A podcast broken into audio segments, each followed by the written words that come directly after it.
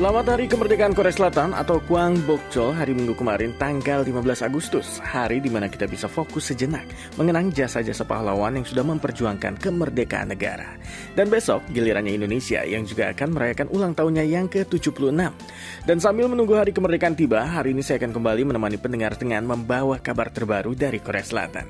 Ada kabar tentang atlet-atlet Olimpiade yang paling berkesan di mata masyarakat Korea sampai kabar terkini dari aktor Lee Min Ho. Langsung saja kita mulai Ais hari ini ya ini dia Ais, Anyo Hashim Nekini Lasso bersama saya DJ Alvin Kobulsyah.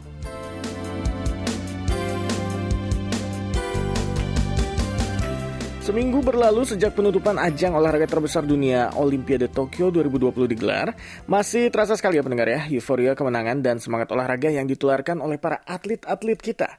Dan menyaksikan pertandingan olahraga sebesar ini di tengah pandemi memang terasa berbeda ya pendengar ya. Yang namanya pertandingan olahraga memang tidak lengkap tanpa sorak-sorai dari para penonton yang menonton langsung di lapangan. Tapi memang akibat pandemi, masyarakat yang mau mendukung atlet kebanggaan mereka pun terpaksa harus menonton dari rumah. Walau begitu, nyatanya ini tidak membuat semangat bertanding para atlet luntur. Mereka tahu meskipun pendukung mereka tidak hadir di lapangan secara langsung, para atlet ini tetap bisa merasakan dukungan penuh dari para pendukungnya.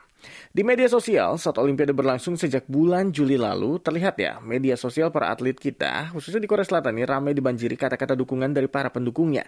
Media massa di berbagai negara pun dengan bangga memberitakan perjuangan atlet-atlet mereka untuk bisa sampai ke ajang ini. Dan pendengar sendiri juga pasti merasakan juga kan ya, bangganya ketika atlet-atlet badminton Indonesia kita berhasil membawa pulang emas pertama untuk Indonesia di Olimpiade Tokyo. Dan itu tentunya salah satu hadiah terindah untuk ulang tahun Indonesia di tahun ini. Dan hasil jeripaya para atlet ini pun memang harus kita hargai dan hormati ya pendengar ya. Karena tentunya tidak mudah untuk bisa bertanding di ajang olahraga bergengsi dunia ini dan mewakili negara kita. Bagi yang mendapat medali emas, perak perunggu, ataupun yang di kesempatan kali ini belum bisa jadi juara naik podium, mereka tetaplah atlet-atlet yang kita banggakan. Bisa jadi nih di Olimpiade tahun ini belum juara, tapi di Olimpiade berikutnya di Paris ya 2024 bisa membawa pulang medali, khususnya medali emas. Dan walaupun kini Olimpiade Tokyo 2020 sudah berakhir, pertandingan pertandingan olahraga internasional selama dua pekan kemarin ini memberi kesan tersendiri bagi para penontonnya, termasuk di mata para penonton Korea. Para atlet yang bukan cuma sekedar atlet tapi juga menjadi panutan bagi banyak orang ini telah memberi kesan baik bagi masyarakat Korea. Dan menurut sebuah sumber nih pendengar ya, ada tiga atlet Korea yang berhasil menarik perhatian masyarakatnya. Dan ini bukan cuma karena prestasinya di Olimpiade kemarin, tapi juga karena perjuangannya selama bertanding membawa nama negara. Dan sebuah lembaga survei di Korea telah mengadakan survei tentang siapa sih atlet paling mengesankan di ajang Olimpiade Tokyo kemarin. Dan ini dia jawabannya. Mendengar, yang pertama, ikon yang dianggap paling mengesankan bagi masyarakat Korea adalah ikon bola voli Korea Selatan Kim Yeon Kyung. Dan walaupun gagal meraih medali, atlet voli kebanggaan Korea Selatan ini dianggap telah sukses membuat timnya masuk ke babak semifinal bola voli putri di Tokyo. Pertandingan bola voli putri kemarin memang tampak sengit ya pendengar ya. Namun, Kim bersama timnya berhasil mengalahkan tim-tim voli terbaik dari Jepang dan Turki yang mengantarkannya ke babak semifinal. Dan berkat Kim pula lah, pertandingan voli di ajang Olimpiade kemarin dianggap sebagai pertandingan terpopuler di mata masyarakat Korea. Sayangnya, Olimpiade Tokyo kemarin jadi ajang terakhir untuk legenda Korea ini ya. Ia memutuskan untuk pensiun dari pertandingan-pertandingan internasional mewakili tim nasional Korea Selatan. Dan selain Kim Yeon Kyung, atlet lainnya yang juga dianggap sangat mengesankan bagi masyarakat Korea adalah duo pemanah muda yang berhasil membawa emas untuk Korea, yaitu Ansan dan juga Kim Jae-dok. Ansan yang mendapat tiga medali emas sekaligus ada di urutan kedua, sementara Kim Jae-dok ada di urutan ketiga. Dan bukan cuma prestasinya, kisah perjuangan mereka yang bisa jadi medalis penah panahan di usia muda ini banyak disorot oleh masyarakat Korea. Dari hasil survei ini juga diketahui ini pendengar kalau lebih dari 50% responden mengaku bahwa Olimpiade Tokyo kemarin membawa kebahagiaan tersendiri untuk mereka. Jadi betul sekali ya pendengar ya, Olimpiade Tokyo 2020 hadir di tengah-tengah situasi pandemi ini seperti angin segar bagi kita semua yang sudah lelah dengan kondisi seperti ini. Dan itu dia tiga atlet Korea yang dianggap paling mengesankan bagi masyarakat Korea ya. Ajang Olimpiade ini bukan sekedar menang atau kalah ya pendengar ya, tapi tentang perjuangan dari para atletnya untuk bisa membawa nama baik negara di mata dunia. Dan buktinya, walau Kim Yeon Kyung belum bisa membawa timnya juara, ia tetap dicintai. Dan banyak yang berterima kasih atas perjuangan Kim selama ini dalam membuktikan kehebatan voli Korea Selatan ke mata dunia. Kalau di Indonesia, tentu yang paling populer kemarin adalah pasangan ganda putri peraih medali emas Gracia Poli dan juga Apriani Rahayu ya. Tapi selain itu yang menarik perhatian lainnya adalah Nurul Akmal ya, peng, uh, atlet angkat besi wanita asal Indonesia yang kemarin tanding di live di kelas 93 kg ke atas. Dan sepertinya dia menjadi sangat populer sekarang dan semoga juga mengangkat pamor dunia angkat besi ke publik dunia anak muda Indonesia. Dan sekarang saatnya kita dengarkan lagu pertama kita hari ini ya. Saya punya lagu dari grup Standing Egg dengan judul 99 yang siap menemani pendengar sesaat lagi. Pokoknya jangan ke mana-mana, setelah lagu yang satu ini, Ais akan kembali lagi dengan informasi menarik lainnya.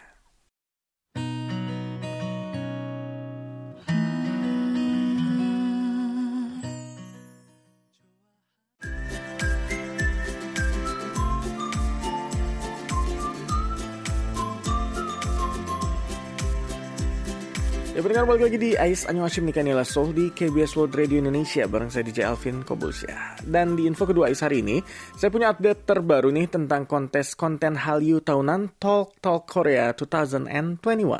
Dan kondisi pandemi ternyata tidak menyurutkan semangat berkreasi dari para pecinta Korea di seluruh dunia. Dan Korea Culture Information Service atau KOCIS atau dalam bahasa Indonesia ini Badan Promosi Kebudayaan Luar Negeri Korea tanggal 13 Agustus lalu mengumumkan jumlah karya konten yang masuk masuk untuk ajang ini mencetak rekor sejak event ini mulai digelar 8 tahun lalu. Jadi, badan yang berada di bawah Kementerian Kebudayaan Olahraga dan Pariwisata Korea Selatan ini menyatakan ada total 42.120 karya dari 111 negara yang berpartisipasi di kontes ini, yang berarti jadi kontes Talk to Korea dengan partisipasi terbesar, berarti sejak tahun 2012. Kontes Talk Talk Korea 2021 sendiri adalah kontes konten internasional, di mana warga asing di Korea dan juga di luar Korea berkesempatan untuk berpartisipasi secara online dengan membuat konten untuk topik dan kategori lomba bertema budaya Korea yang telah ditentukan. Tahun ini pendengar, kontes ini didominasi oleh peserta-peserta asal Vietnam yang jumlahnya bertambah lima kali lipat dari tahun lalu. Sedangkan negara dengan peserta terbanyak kedua, bisa ditebak ya, adalah negara kita sendiri, Indonesia. Dan ini tentunya tidak aneh ya pendengar ya, tidak heran karena memang belakangan ini konten-konten Korea makin populer di Indonesia. Dan yang ketiga ada negara yang cukup jauh di Amerika sana, di benua Amerika sana adalah Meksiko. Jadi peringkat pertamanya tadi Vietnam, kedua Indonesia, dan ketiga Meksiko ya yang paling banyak kirimkan karya konten. Dan selain itu, karya-karya yang dikirimkan tahun ini juga makin variatif nih pendengar ya. Walaupun tetap didominasi oleh konten cover musik dan dance, minat pada kategori lain selain musik juga terus bertambah. Dan bahkan nih ya, saking niatnya ada juga peserta yang sampai membuat baju hanbok sendiri loh pendengar. Luar biasa. Jadi tahun ini Talk Talk Korea 2021 memang sedikit berbeda ya karena ada penambahan kategori lomba dan topik yang dilombakan. Jadi misalnya ada kategori audition dengan audisi ya dengan topik video musik K-pop, hanbok photoshoot dan musik Korea kontemporer. Sementara dari kategori challenge atau tantangan ada Korean Talent Show Challenge yaitu membuat ilustrasi budaya tradisional Korea. Lalu juga ada Korea Snap yang berupa gambar atau fotografi ya. Dan yang terakhir nih ada kategori spesial yang berisikan Korea Media Art berupa gambar bergerak dan membuat desain emoji bersama karakter kocis. Dan hadiah utama dari kontes tahun ini pun menggiurkan sekali pendengar. Pemenang utama akan mendapatkan kesempatan untuk melakukan 5 hari perjalanan ke Korea. Ditambah uang sebesar 10 juta won. Wow, gede banget ya hadiahnya 10 juta won. 10 juta won berarti lebih dari 100 juta rupiah. Berarti dan yang kedua nih pemenang kedua akan mendapatkan produk smartphone dan ketiga akan mendapatkan produk tablet PC. Jadi menggiurkan sekali bukan ya hadiahnya pendengar ya. Dengan membuat karya kreatif bertema Korea dari rumah, jadi bisa punya kesempatan untuk jalan-jalan di Korea yang tentunya gratis. Dan karena periode lomba sudah berakhir tanggal 25 Juli lalu, sekarang kita tunggu saja ya siapa siapa saja yang akan jadi juara utama di Talk Talk Korea 2021. Apakah teman-teman perwakilan Indonesia ada yang berhasil tembus jadi juara satu, jadi kamp championnya. Saya sih berharap demikian ya tentunya ya, karena saya yakin banyak sekali anak-anak muda Indonesia pecinta budaya Korea yang punya kreativitas tinggi dalam berkarya. Dan semoga saja ada peserta dari Indonesia yang bisa terbang gratis ke Korea Selatan dan kita tunggu update selanjutnya.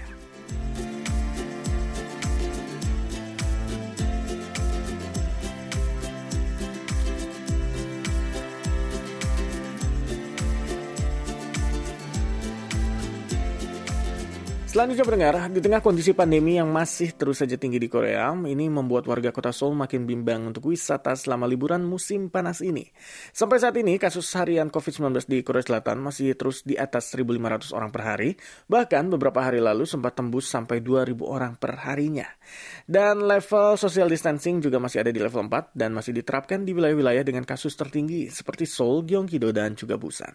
Tapi tidak bisa dipungkiri pendengar, yang namanya musim panas itu memang musimnya jalan-jalan banyak warga Seoul yang ingin menghabiskan waktu liburan musim panasnya dengan berwisata. Dan walaupun ruang gerak untuk jalan-jalan tidak lagi sebebas dulu, berwisata ke wisata alam yang dekat dengan tempat tinggal kita tentunya bisa jadi alternatif ya pendengar ya. Seperti di kota Seoul, kota yang berhasil memadukan modernisasi dan tradisi ini menyimpan banyak potensi wisata alam dan sejarah yang layak untuk dikunjungi tapi mungkin belum banyak juga dieksplorasi.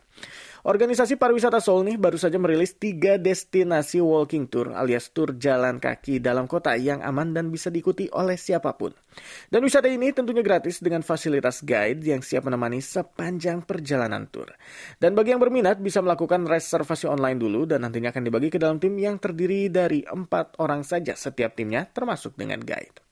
Pengunjung sendiri punya 34 nih, 34 pilihan destinasi wisata alam bersejarah untuk dikunjungi di dalam kota Seoul. Dan ini dia beberapa tempat yang bisa dikunjungi di musim panas ini. Bisa mulai dicatat ya kalau nanti teman-teman pendengar datang ke Seoul.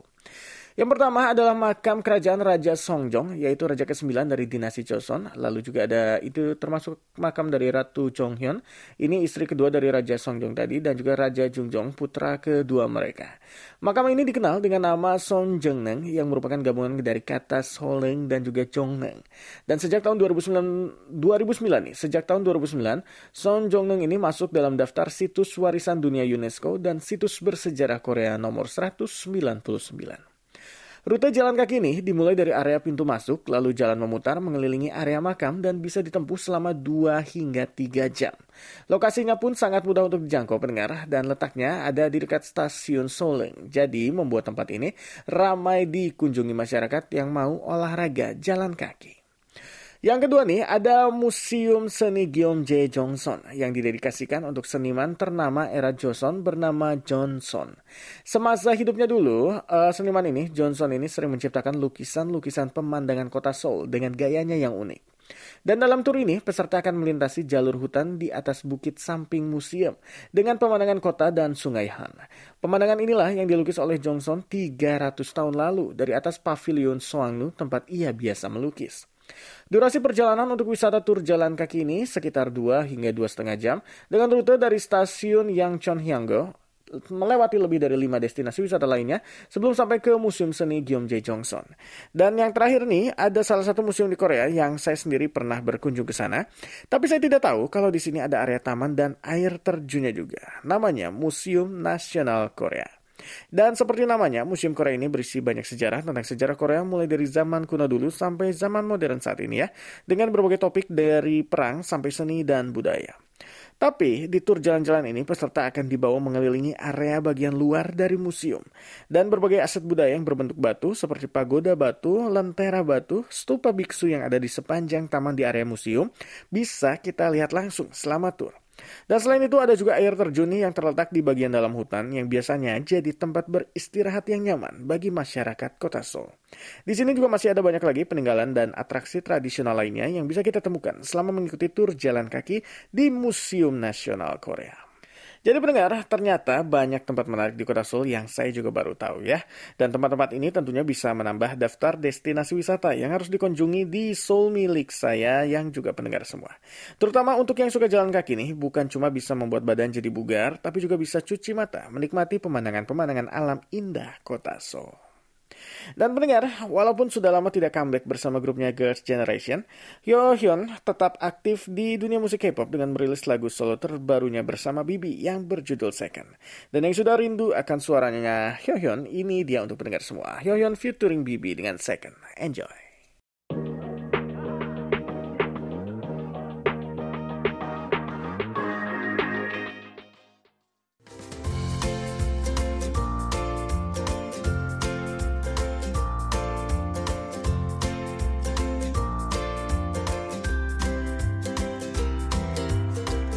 Pendengar balik lagi di KBS World Radio Indonesia di program AIS Anyo Hacim Nila Soul bersama saya DJ Alvin Kobulsya. Dan pendengar, merek smartphone asal Korea yang satu ini saya yakin pasti banyak dipakai oleh pendengar semua.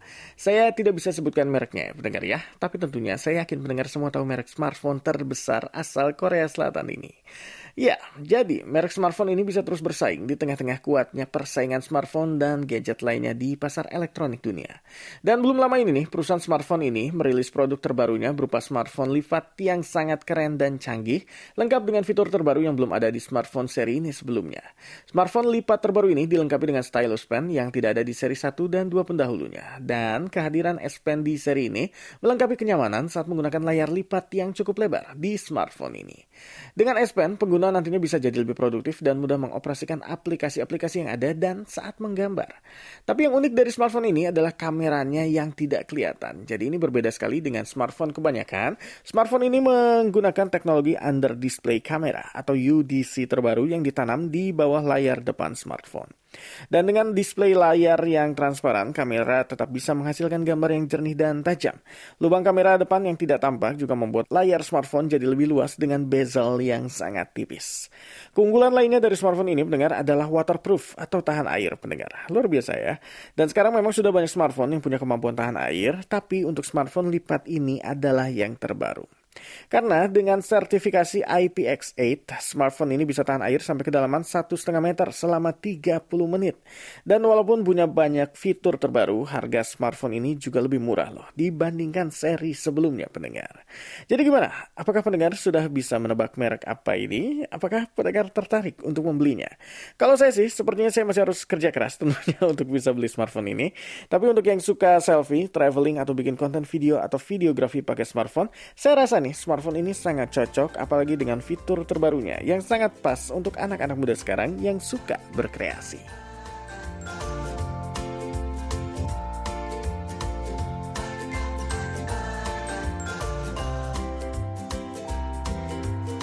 Pendengar, saya pernah dengar di Indonesia itu ada rumor yang bilang kalau orang Indonesia yang non K-popers atau belum pernah nonton drama Korea, saat ditanya tentang Korea, jawabannya pasti Lee Min Ho. Ya, aktor Lee Min Ho memang seterkenal itu pendengar, sampai seolah menjadi simbol dari Korea Selatan.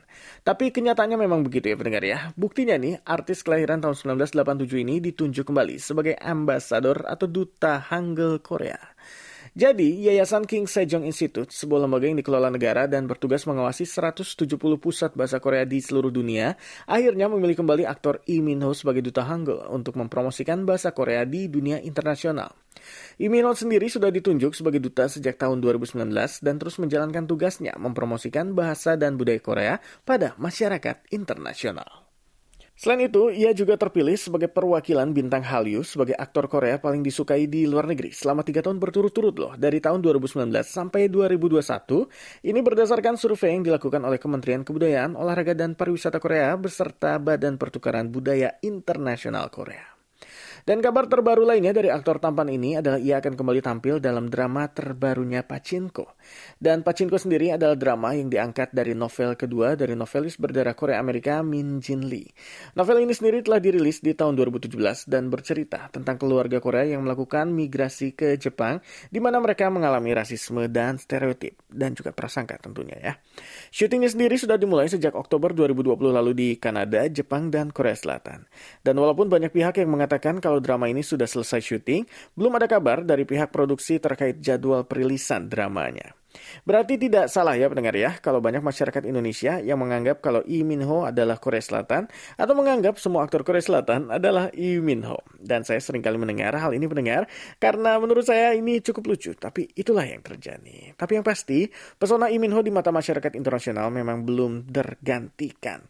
Dan saya yakin sudah banyak tentunya yang tidak sabar menanti tayangnya drama terbaru Pachinko dari aktor yang juga ditunjuk kembali sebagai duta Hanggal ini. Pastinya, kita tunggu saja kabar terbarunya terbarunya ya pendengar ya.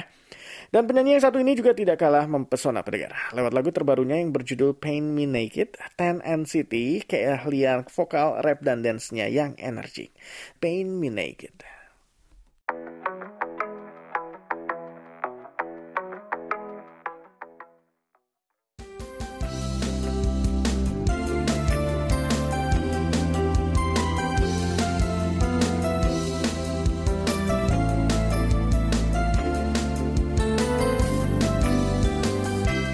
Itu dia info-info dari AIS yang bisa saya kasih sampaikan ke pendengar semua hari ini. Tentunya terima kasih untuk pendengar yang selalu setia mendengarkan KBS World Radio, siaran bahasa Indonesia, dan juga program AIS tentunya. Sekarang saatnya saya di Jalvin Kobulsia pamit undur diri. Kita ketemu lagi di lain kesempatan. Dan sebelum saya menutup, selamat ulang tahun Republik Indonesia yang ke-76. Neldo Hamgeheyo.